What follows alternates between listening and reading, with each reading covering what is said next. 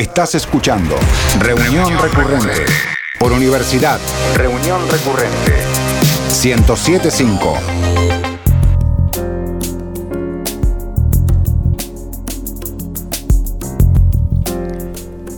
$26.743, un número de una trascendencia incomparable para la Argentina. La 26.743 es la ley de identidad de género. En la página argentina.gov.ar se puede leer, la ley de identidad de género te permite modificar el nombre, la imagen y el sexo registrado en los documentos. Si querés operarte, la obra social debe cubrir la intervención quirúrgica y los tratamientos.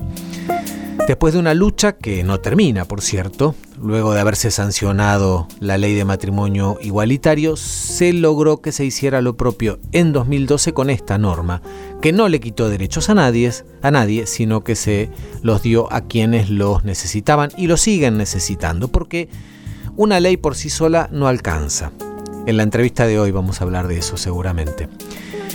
No alcanza mientras haya personas que por su identidad de género sufren discriminación, violencia y que llegan incluso a ser víctimas de crímenes de odio.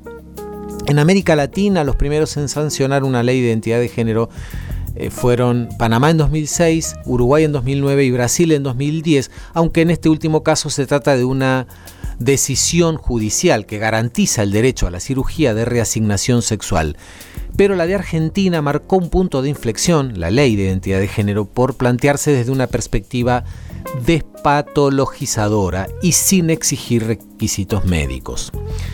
Hay dos países que han marcado, hay otro país que ha marcado también la diferencia a nivel internacional, además de Argentina, y es Dinamarca. De hecho, esta es una aseveración que hace Transgender Europe, que trabaja precisamente con las personas transgénero y que eh, revaloriza estos dos países, las leyes de estos dos países. Ambos han optado por un enfoque progresista en lo que respecta al reconocimiento del género. Bienvenidos, mi nombre es Eduardo Espínola, esto es Reunión Recurrente, el tema de este episodio, géneres.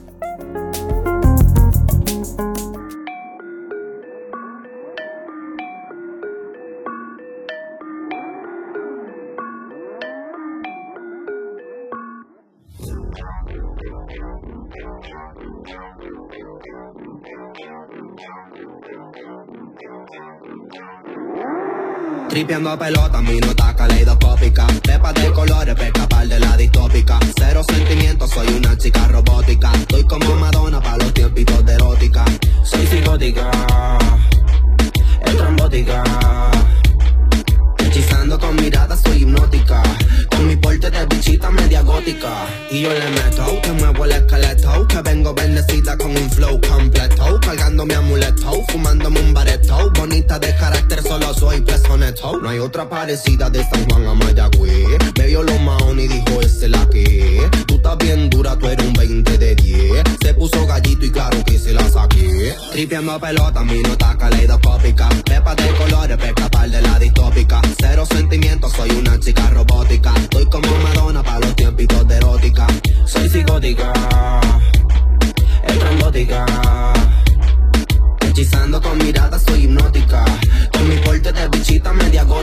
Pinta de costosa, vengo bien escandalosa, sí. Siempre en otra liga, nunca he sido poca cosa. Y voy bañada en oro con detalles color rosa. Limited edition, con razón es tan celosa. La mejor en esto, cabrón, yo soy Kaiser Sosa. Bien poco usual, mucho menos sospechosa. Sé que hay muchas cosas que yo pude haber sido. Pero he decidido nunca darme por vencido. Y ahora que soy perra, cada cual su merecido. Nada que no haga todo pa' mi pan comido. Yo estoy tan vigente, pero tú estás vencido. Ya la calle sabe que me. Mi milkshake trae a todos los nenes al yal. Y todos se dejan pillar. Mi milkshake saca a todos los nenes a janguear. Y todos la quieren liar. Mi milkshake pone hasta la nena a rogar. Y todos se dejan llevar. Mi milkshake revienta pasiones gavilán. Y todos me quieren ensillar. Tripeando pelota, minuta caleidoscópica. Pepa de colores para escapar de la distópica. Cero sentimientos, soy una chica robótica. Estoy como Madonna para los tiempitos de erótica. Soy psicótica, es trombótica. Hechizando con mirada soy hipnótica. Con mi porte de bichita media gótica. Una, una sucesión, sucesión de sonidos. sonidos. Un eje temático. Reunión recurrente. Un punto de contacto.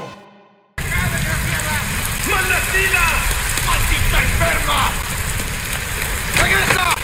¡Radica! ¡Maldita!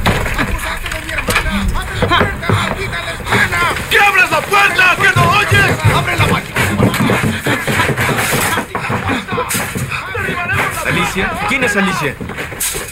¡Rayos, son demasiados! ¿Qué demonios hiciste? ¡La puerta! ¡También atrapé al marido! ¿Qué es lo que pasa contigo? ¡No lo sé! No, sé que salió mal. No eres un muchacho, eso está mal. No eres un hombre. Díselo a ellas. Dicen que soy el mejor novio que han tenido. ¿Quieres que tu madre te encierre otra vez? ¿Es eso lo que quieres?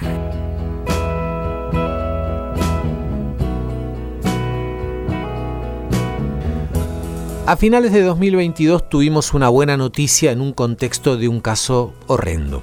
La Cámara de Casación de la provincia de Buenos Aires confirmó la absolución de Iggy, que enfrentó un juicio y pasó ocho meses en prisión por haberse defendido de un varón patriarcal que le quiso violar por ser lesbiana, que pretendía, con ese crimen de odio, que se sintiera mujer.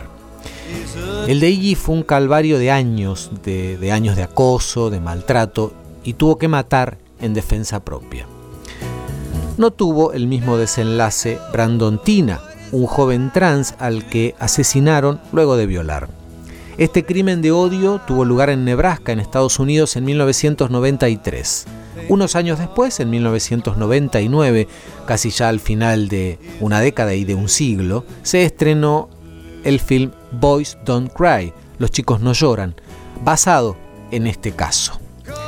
Dirigida por Kimberly Pierce y protagonizada por Hilary Swank y Chloe Sevigny, la película tuvo una muy buena recepción de la crítica, particularmente por el trabajo de Hilary Swank, que construyó a su Brandon Tina sin caer en los estereotipos, transmitiendo una sensibilidad que no siempre se encuentra entre, entre actrices y actores de Hollywood, y que le permitió, entre otros elogios y galardones, ganar el Oscar a la mejor actriz por este papel.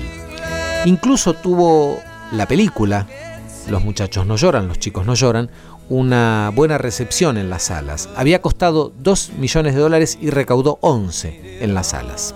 A veces es un buen ejercicio volver la vista atrás y ver una peli de finales del siglo pasado, con unos cuantos años ya en el medio, y evaluar cómo se abordó una historia que tiene que ver con los géneros, que tiene que ver con la diversidad, sobre otras identidades y hacerlo desde la perspectiva que da el tiempo y desde el presente.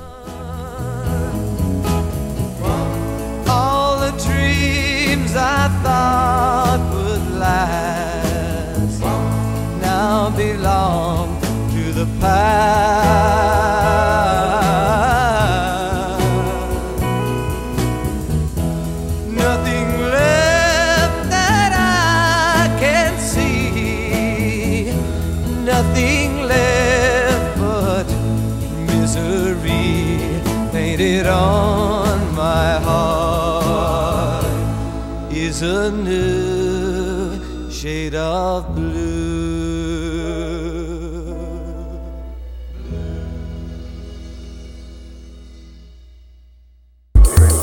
Uniendo fisuras. Un nombre que nos suena de algo. Reunión recurrente. Uniendo fisuras. Querían autorización para filmar el parto, declararlo de interés médico. XXI es una película argentina de 2007 dirigida por Lucía Puenzo y protagonizada por Ricardo Darín, Valeria Bertuccelli, Inés Efron y Martín Piroyansky. Casi, casi como una tradición, comienzo esta columna citando el lugar de origen y la fecha de estreno de la película en cuestión. Algunas veces las tradiciones son repeticiones más o menos huecas, pero otras encuadran, dan contexto, y creo que en esta ocasión resulta bastante fundamental para reencontrarse con esta peli.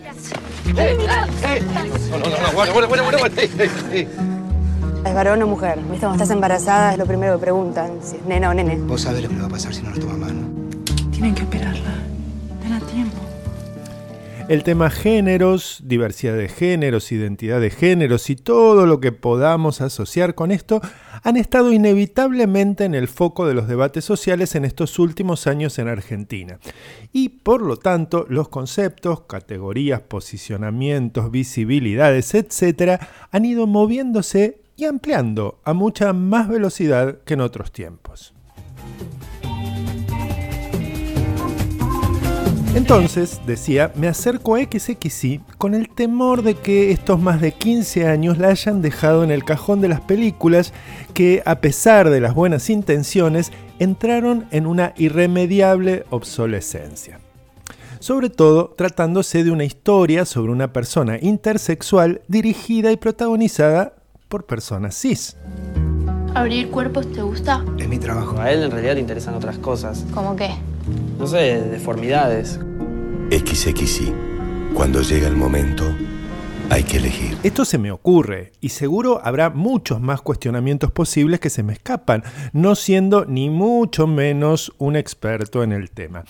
Así que, aclaradas mis limitaciones, intento llegarle desde el lugar que me es posible en este momento y a ver qué pasa.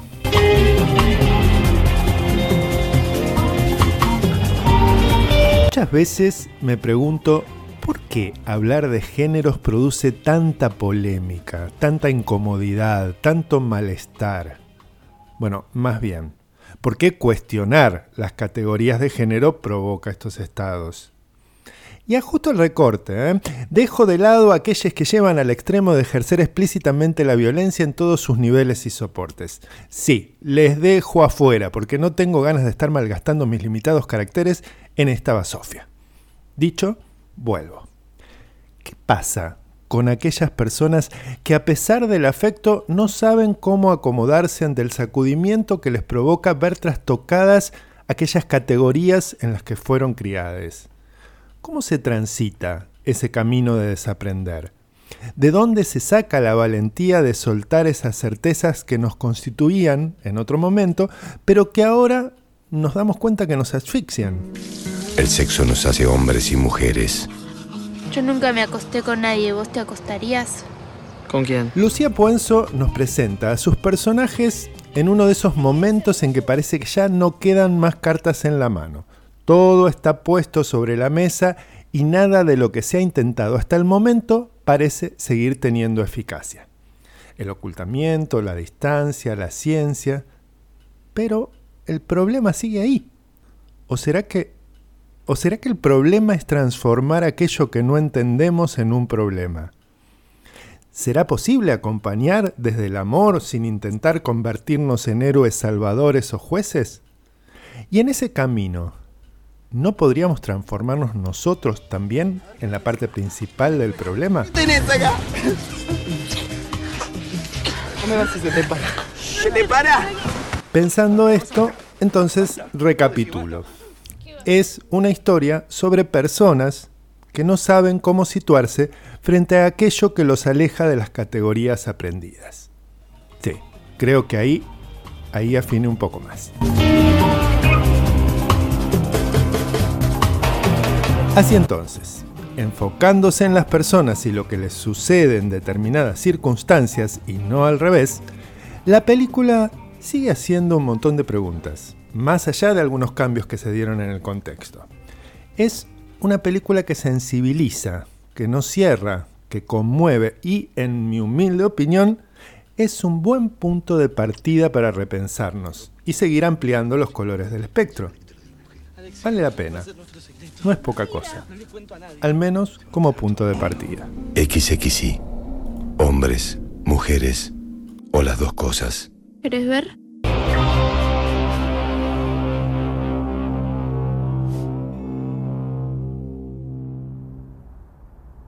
Hey, my love. Yeah. What's tonight's vibe like? Uh, I don't know. I think a couple people going up to the roof. No big deal. Okay, Yeah. I'll meet you up there. Okay. I love you, baby. I love you too. There was a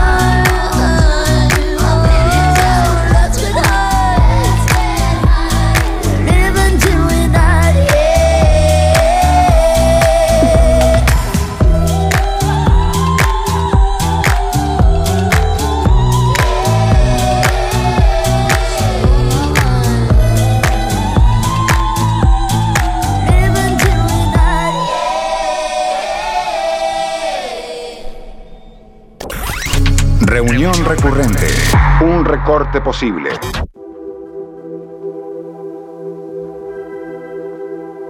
Julia More es actriz activista trans, trabajadora en el INADI y asesora de la Comisión de Mujeres y Diversidad de la Honorable Cámara de Senadores de la Nación y está en comunicación con Reunión Recurrente. ¿Cómo estás, Julia?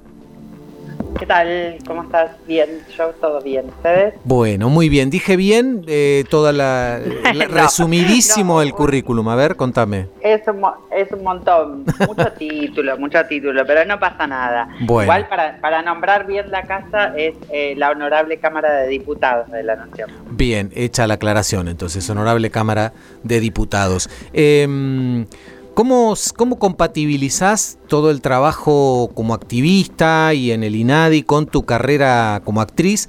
que eh, digamos que, que- que implica mucho trabajo. Bueno, este, seguramente la recordarán por la por Pequeña Victoria, entre otras tantas cosas que hiciste. Digo, ¿cómo haces para compatibilizar tanto, tanto que hacer? Yo también me lo pregunto, no lo sé.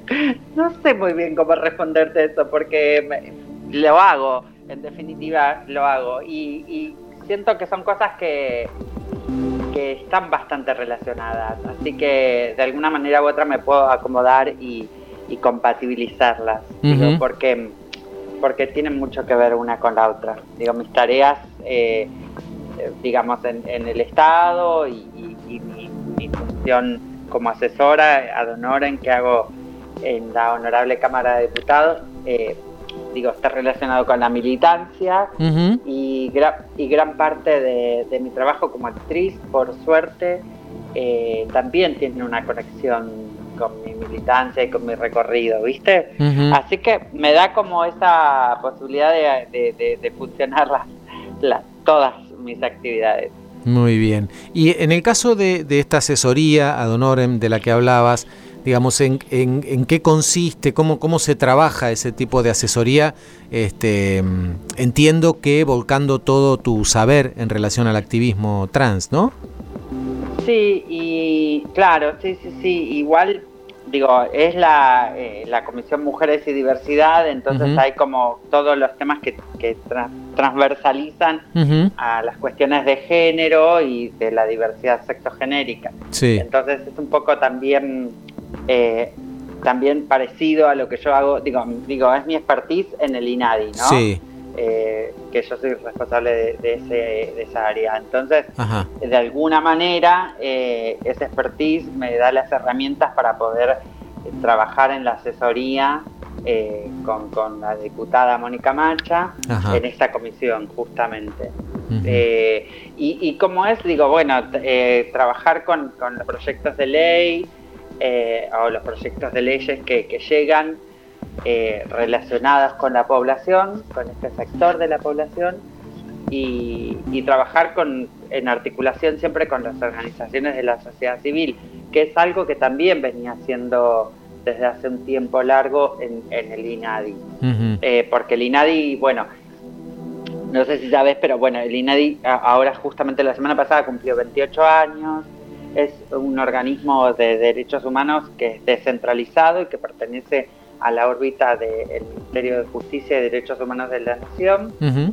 Eh, y, y surge también eh, con- por una ley y, Sí. y- y va de la mano con, con la ley antidiscriminatoria y también surge en un, en un marco bastante particular que tiene que ver con los atentados de los, de los 90, de, de la AMIA y- y la Embajada de Israel. Ah. Entonces, eh, se, se- se arma, se- eh, la constitución de, de este organismo Sí. es como, lo hace bastante particular porque eh, es- está como constituido por, es un organismo del Estado, Sí. pero a la vez en interacción y, y articulación constante con las organizaciones de la sociedad civil en todos los temas que tienen que ver con el, con el INADI, ¿no? Con.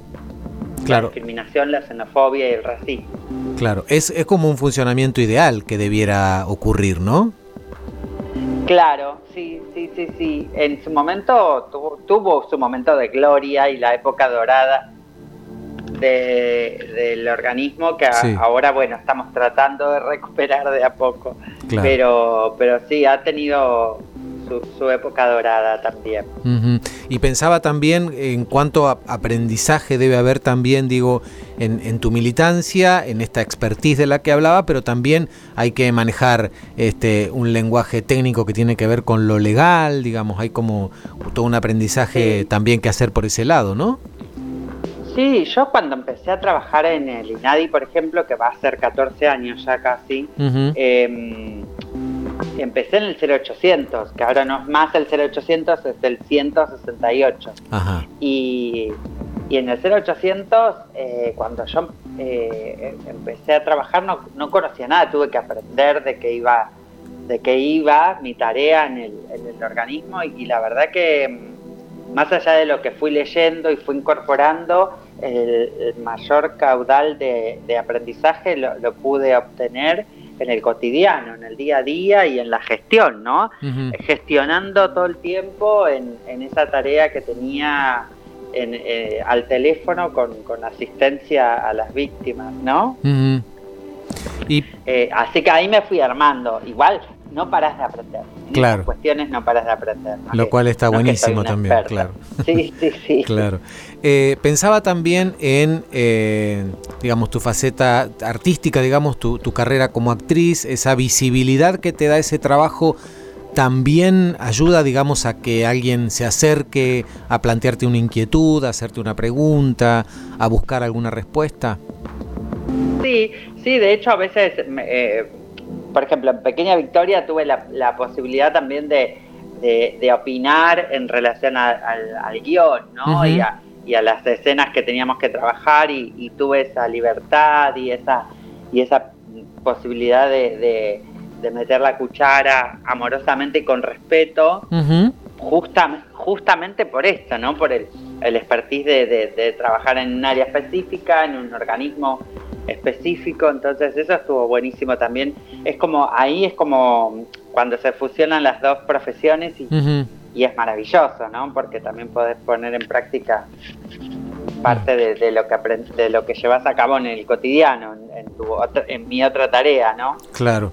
Eh, y pensaba la, la importancia de Pequeña Victoria, ¿no? Porque fue, digo, más allá de que otras ficciones, este, como Cien días para enamorarse, digamos, otras ficciones han abordado la temática trans, eh, digo, lo, lo que generó Pequeña Victoria es como un antes y un después, ¿no? Sí, totalmente, sí, la verdad que sí, y mm, a- a- hay que poner en valor eh, el hecho de, de- de que se contaron historias de, de un grupo de chicas trans en el prime en el prime time, Sí. en, en un canal como Telefe, Sí. vaya, con, eh, digo, es como, eh, hay que poner en valor esa jugada que, mm, que me parece maravillosa porque digo, es el horario en el que las familias estaban sentadas a la mesa cenando y de repente veían este, la realidad de, de un grupo de chicas trans compartiendo sus- sus vidas y eso me parece que, que ayudó y me parece que, que son esos pequeños pasos que se dan desde los desde la cultura Sí. desde el arte desde el arte en todas sus disciplinas para, para construir ese esa transformación que necesitamos sociocultural, ¿no? Porque ya el marco normativo lo tenemos. Sí. Digo, hay un marco normativo muy interesante en nuestro país, por el cual tenemos, tenemos las miradas del mundo en, en- en- en relación a eso, porque son de- tenemos leyes este, de vanguardia y únicas en el mundo, como, como lo es, por ejemplo, la ley de identidad de género, Sí. como fue matrimonio igualitario, como es este bueno, cupo laboral, travesti trans, el, DNI no binario, bueno, tenemos un marco normativo interesantísimo, pero Sí. digo, eh, el marco normativo no hace a- pura y exclusivamente al cambio sociocultural, ¿no? Que tenemos que, que transitar sí o sí como sociedad para, para, para que se dé una inclusión real. Claro. Y en relación a claro, en relación a, la ficción, digamos, a tu traba- a tu a tu expertise como actriz, al- al- al- a pertenecer al mundo de, de las producciones audiovisuales, teatrales y demás. Eh, hay, ¿Cómo ves el, el, abordaje de los personajes travestis, trans en, en, las, en las ficciones? Digo, hay mucha plataforma, hay cosas que vemos de otros países que tal vez antes no había tanto acceso acá. ¿Cómo, cómo ves el, uh -huh. el abordaje en ese sentido? Lo veo muchísimo más respetuoso y con, con voces con voces reales, eh, que, que, eso también me parece muy importante. No porque no porque sea, no lo considero un, una limitación, no lo considero limitante, uh -huh. pero sí considero que es importante que haya voces reales, que las voces de la población travesti trans y de la diversidad toda uh -huh. esté en primera persona, me parece fundamental. Como también te puedo decir que estoy a favor de la construcción.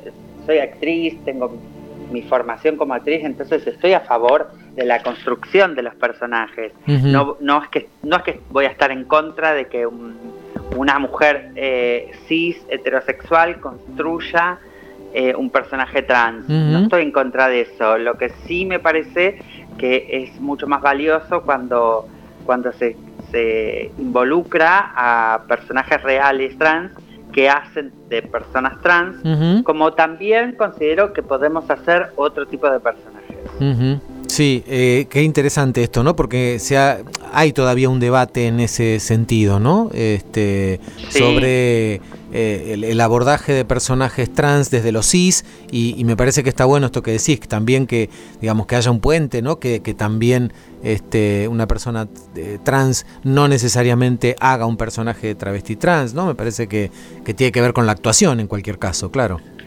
Sí, tal cual, porque son, o sea, digo, en mi caso voy a hablar desde mí, pero uh -huh. tengo un montón de amigas, compañeras y, y, amigos y compañeros que conozco y que, que, que lo, lo, pueden hacer perfectamente, pero, uh -huh. pero por no para no hablar por otras personas, digo, desde mí sí. siento que, digo, tengo las herramientas, tengo formación y yo puedo componer un personaje. De hecho, por ejemplo, en teatro he hecho varias cosas en las que no era trans. Ajá. Por ahí lo audiovisual se eh, sí tuve más, más este, experiencia en eso, pero, pero en, en, la construcción de personajes, digo, como es valioso que, que lo, que, y es válido que, que, una persona cis, heterosexual, pueda componer un personaje trans, sí. también las personas trans podemos eh, hacer personajes que no sean trans. A eso, uh -huh. a eso me refiero. Digo, claro, que, sí, sí. que exista esa, esa, esa posibilidad al menos, ¿no? Uh -huh, claro.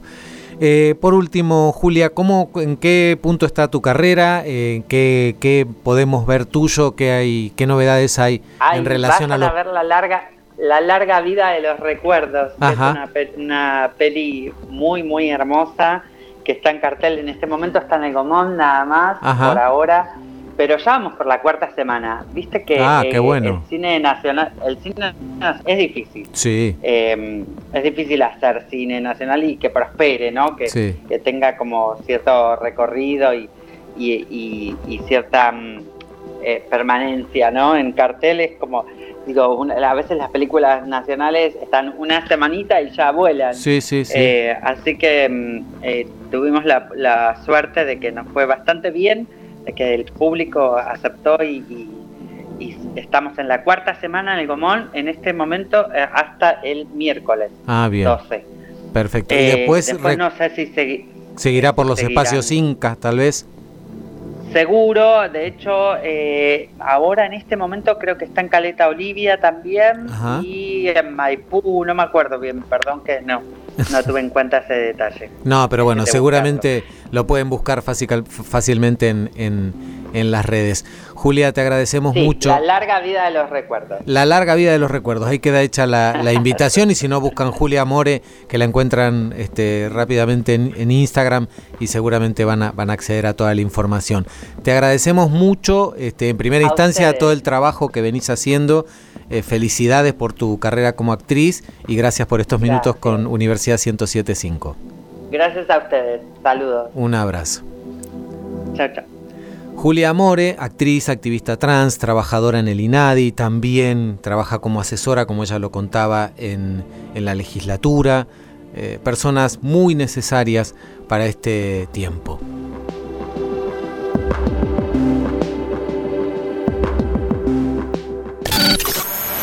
Una canción que suena en una peli y que tarareamos. Pero no podemos recordar. Reunión recurrente.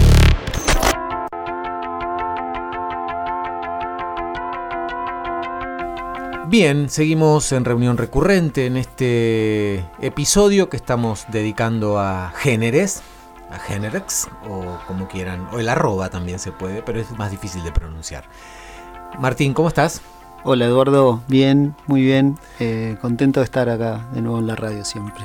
Bueno, ¿y qué, qué película encontraste relacionada con este tema que tengas ganas de rescatar? Mira, tenía ganas de hablar hoy de eh, una película eh, que se llama Lawrence Anyways, eh, que es una película del director canadiense Javier Dolan, que justamente esta semana estuvo un poco en cartel porque siendo muy joven, tiene 34 años, dijo que de alguna manera abandonaba el cine, que los proyectos le, le llevaban demasiado tiempo y que no, no había mucha gente que los mirara, entonces, bueno, eh, como que quería, se ve que necesita un poco de atención. Se el ve, muchacho. se ve. No, es impresionante porque además tiene 34 años, creo, nada más. Tiene 34 años y tiene 9 películas. Eh, Lawrence Anyways es de 2012.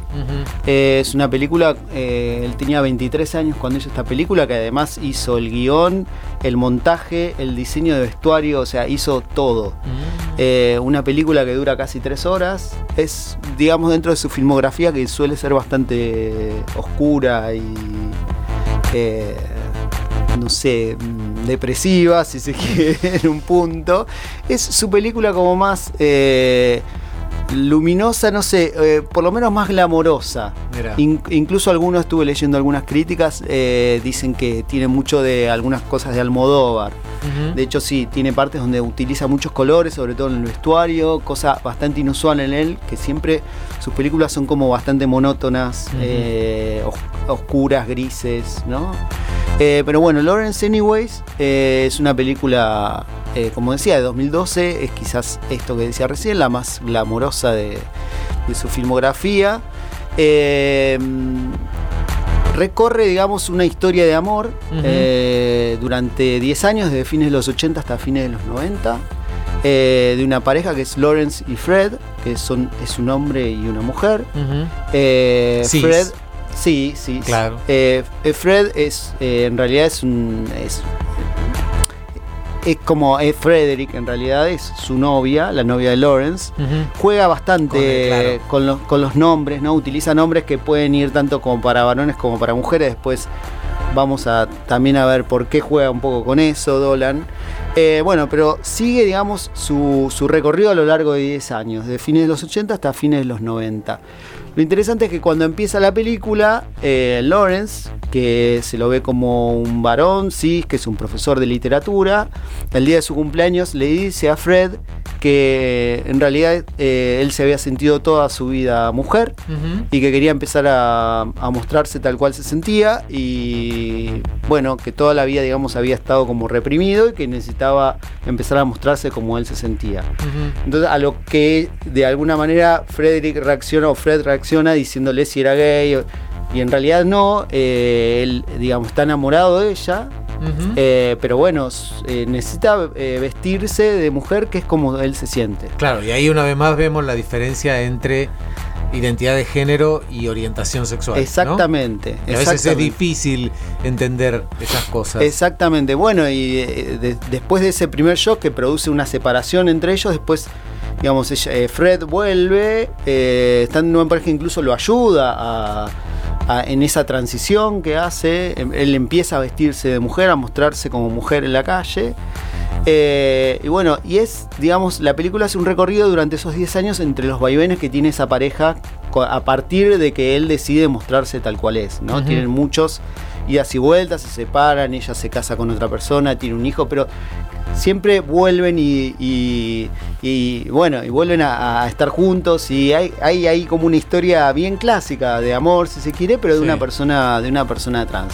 Pero a mí lo que, lo que me interesaba de la película es, o lo, o lo que me parece que, que trata de, de demostrar la película, o en el lugar que pone el espectador la película, que es como, incluso hasta como de, de voyeur, ¿no?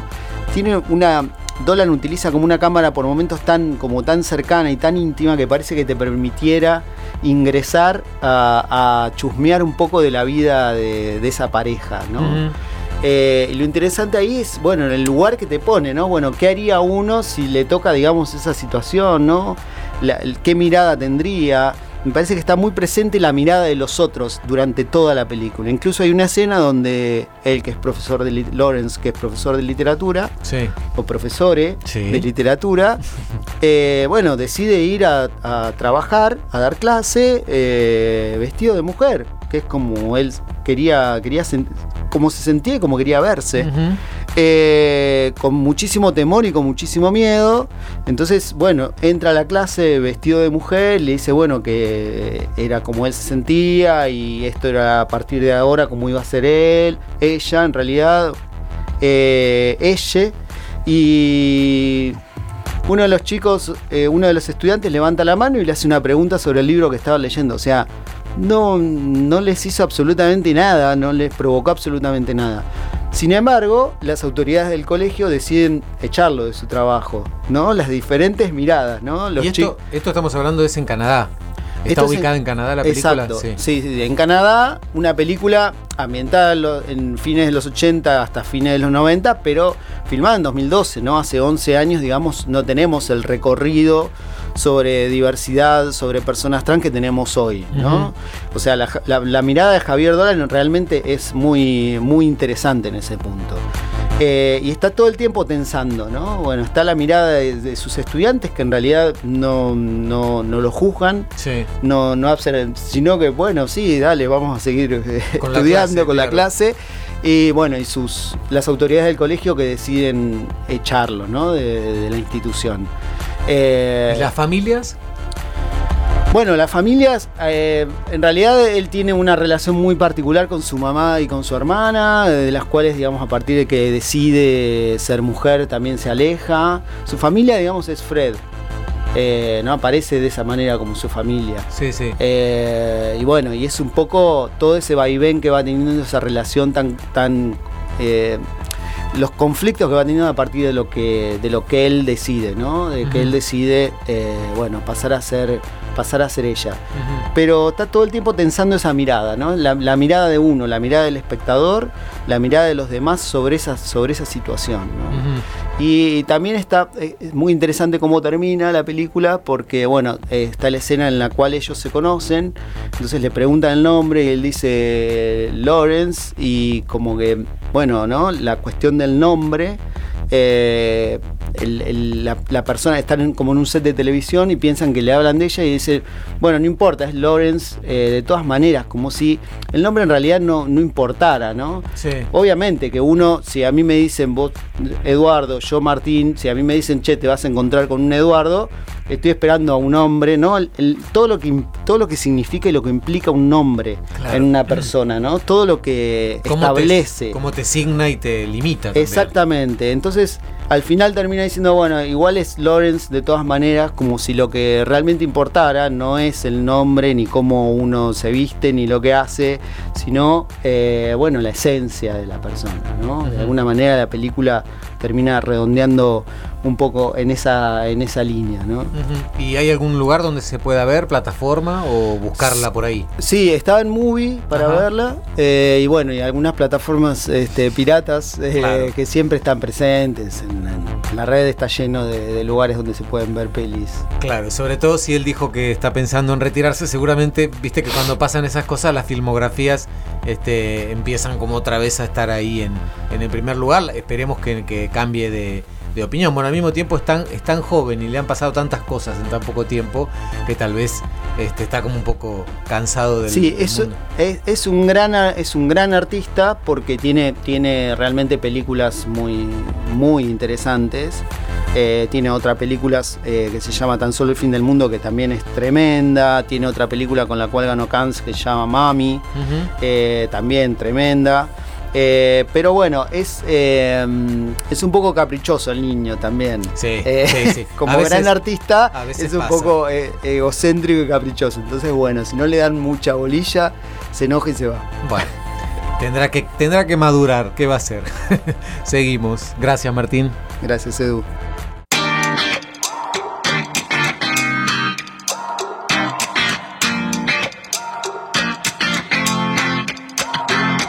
Me incrustado en ese lugar de mentiras y de irrealidad, maquillado para lo perfecto. ¿Acaso es real? Pues la vida es mucho más que una oda para lo normal y un mundo robotizado. No es natural. Y dije, no, no, ese no soy yo, yo.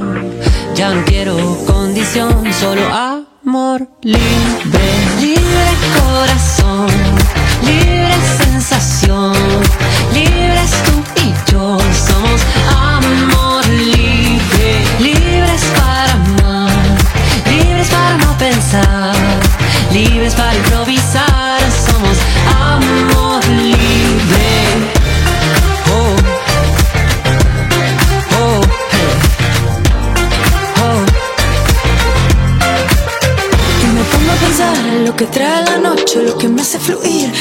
libertad, esa lluvia de fuego que nos dé más calor, que nos dé más calor. Los rebeldes se sienten y las reglas se van, no me importa que hablen ni que hablen de más, pues que miren al cielo, que nos dé más calor, que nos dé más calor. Por eso me dije no, no, ese no soy yo, yo. Ya no quiero condición, solo amor libre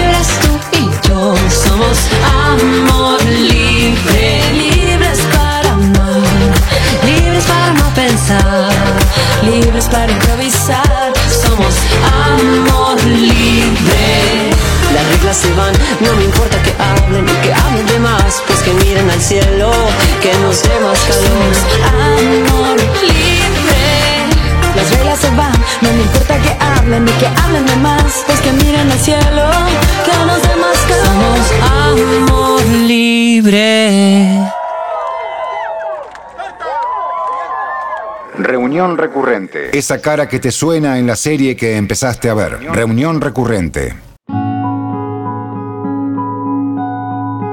Hola Mavi Lesica, ¿cómo estás? Muy bien, Edu Espinola. Muy ¿Todo bien. ¿Quién es Kodo Nishimura? ¿Lo pronuncié bien? Sí, está muy bien. Kodo Nishimura es un personaje muy particular que a mí me encanta, me encantó descubrirlo.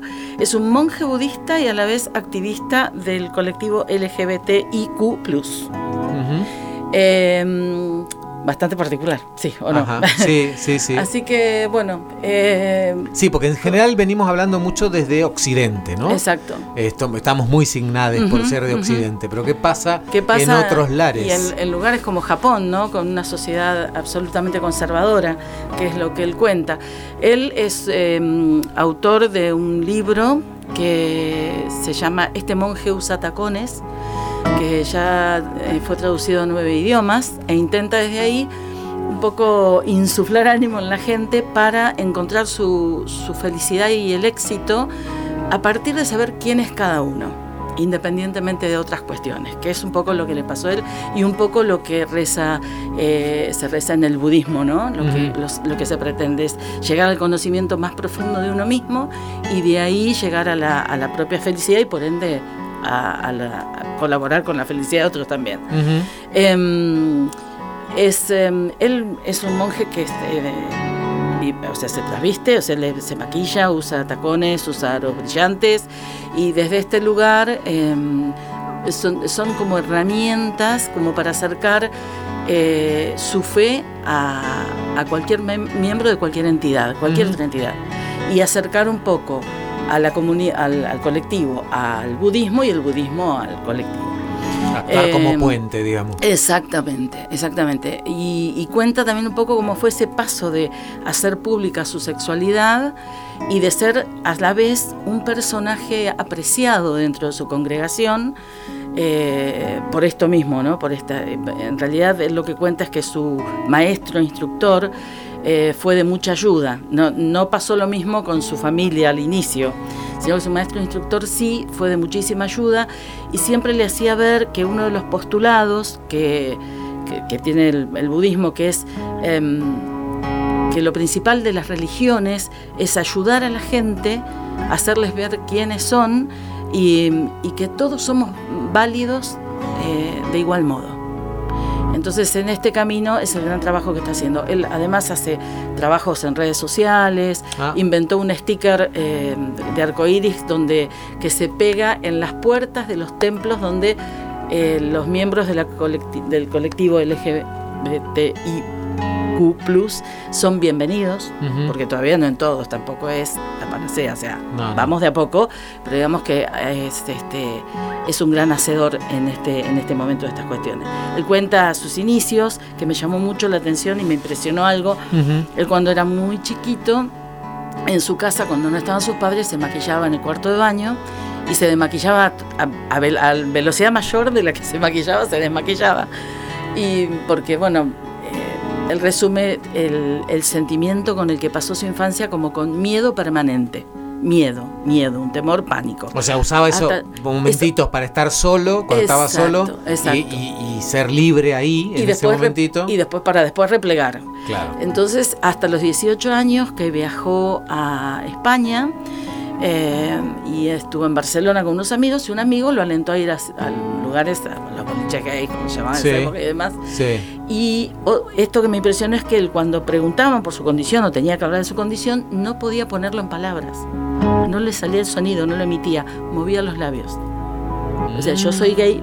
Sí, sí, o no sea, un nivel podía- de, de represión increíble, y total. claro. Entonces, hasta que vio, no solamente en esos ámbitos, sino en la calle, viste, Barcelona es una ciudad, Sí. bueno, además de ser Muy cosmopolita, claro. absolutamente, eh, vio, pudo ver dos hombres tomados de la mano, dos hombres eh, charlando, dos hombres besándose, y que nadie se asombraba, nadie lo señalaba, entonces le pareció increíble y le pareció que no tenía nada de malo y que estaba muy bien, por eso, eh, bueno, y ahí empezó como a soltarse, ¿no? Entonces él tiene un- una relación muy especial con España, a la que vuelve cada vez que puede, porque Sí. te cuento que fue el maquillador de, eh, eh, lo tengo porque esto me lo anoté, Ángela Ponce. Ángela Ponce es la primer Miss Universo trans que fue elegida en el 2018 Ah, y él tuvo el placer de, de maquillarla para el evento. Eh, después participó en una serie de Estados Unidos que se llama eh, Queer Eye, que Ujú. es, eh, sí, son, sí, la lo- conozco. la ubicás, sí, que es que es un reality, digamos, Exacto. donde... Hay este, estilistas. claro, hay de distintos... Hay, hay alguien que sabe de cocina, alguien Exacto. que sabe de moda, alguien que sabe de Exacto, calzado, decoración. peinado, claro. ve- y le cambian un poco la vida. el a look la- a la y un poco más que el look, ¿no? Porque Sí, en muchos casos hay otras historias más densas ahí detrás. Además, Sí. así que él estuvo un breve lapso, pero también pasó por ahí. Es este está en las redes también, eh, es bastante activo y bueno. ¿Y en qué momento empezó a ser libre para maquillarse, vestirse y, y- y- y montarse como le daba la gana? Eh, una vez que una vez que ingresa al convento, paradójicamente, o sea, no eh, está la, la apertura, digamos, de la mentalidad que él dice que, que en realidad el budismo se acerca cada vez más, porque viste que las religiones por ahí es mucho de la palabra, pero de ahí hasta que llega Sí, sí. a la acción y demás es como complicado. Sí. Ujú. Eh, pero, pero de una manera muy fácil y muy rápida se sacó, no, no sintió ese miedo, no, no sintió esa censura, ni la necesidad de autocensurarse o esconderse o evadirse, que es lo que le pasó a Mimi Tao, la tailandesa, que al, al contrario de él era un monje eh, tibetano que dejó de serlo para ser modelo internacional. Ujú. O sea, el camino al Sí, contrario, sí, digamos. sí. Pero él no tiene necesidad de eso, al contrario, para él es, es eh, pueden convivir sus dos actividades, eh, es enriquecedor tanto de un lado como del otro, y esto de, de sentir que todo el mundo tiene la misma valía Ujú. eh, eh, este, y él acompaña en ese tránsito, ¿no? Y, mm, y de saber eh, quién es uno. Hay un, hay un documental que está muy bueno, pero yo en este momento me acabo de olvidar. Pero después lo voy a pasar y de Sí, alguna manera sí, lo vamos a hacer Además llegar. de- Eh, Lo que tienen los motores de búsqueda. Uno pone el nombre y seguramente, sí, seguramente salta porque va a está, aparecer. está muy lindo porque está muy bien hecho el reportaje, es un recorrido por todo su, su- por su, no sé si por toda su vida, pero sí por los puntos más salientes de su actividad y me pareció que estaba bueno resaltar a alguien de esta envergadura. que abre, que abre caminos. Que abre caminos, exactamente. Gracias, Mavi. Por favor, un placer. Una canción que suena en una peli y que tarareamos, pero no podemos recordar. Reunión recurrente. En el nutrido universo de las series actuales hay un número importante de estas producciones que incluyen personajes que se corren de la heteronormatividad y de los parámetros cis. HBO Max estrenó en 2021 una propuesta que en su momento generó mucha repercusión, Euforia. Protagonizada por la exitosísima Zendaya, la serie es una adaptación de otra serie israelí del mismo nombre y se convirtió rápidamente en un éxito en esta plataforma con toneladas de clics en internet y en las redes. Mucho comentario se hablaba y se sigue hablando mucho de esta serie de la que se espera se estrene una tercera temporada. En el mundo de las relaciones entre estudiantes de un secundario en los Estados Unidos, se destaca en, en esta, en este mundo del secundario un personaje, Jules, a cargo de Hunter Schaefer, una muy joven modelo, actriz, activista, artista en general. Eh, ella es estadounidense eh, y activista de, por los derechos de trans en los Estados Unidos, del colectivo LGTB. Y un dato no menor: Hunter nació en Carolina del Norte y es hija de un reverendo presbiteriano. Schaefer ha trabajado como modelo para marcas como Dior, Tommy Hilfiger, Vera Wang, Marc Jacobs. En junio de 2020, por el 50 aniversario del primer desfile del orgullo LGTBQI+, eh, se la nombró entre las o los 50 líderes que dirigen la nación hacia la igualdad, la aceptación y la dignidad para todas las personas. En 2021, la revista Time la incluyó en su lista Next de 100 líderes emergentes que están dando forma al futuro. Un nombre que nos suena de algo. Reunión recurrente. Uniendo fisuras.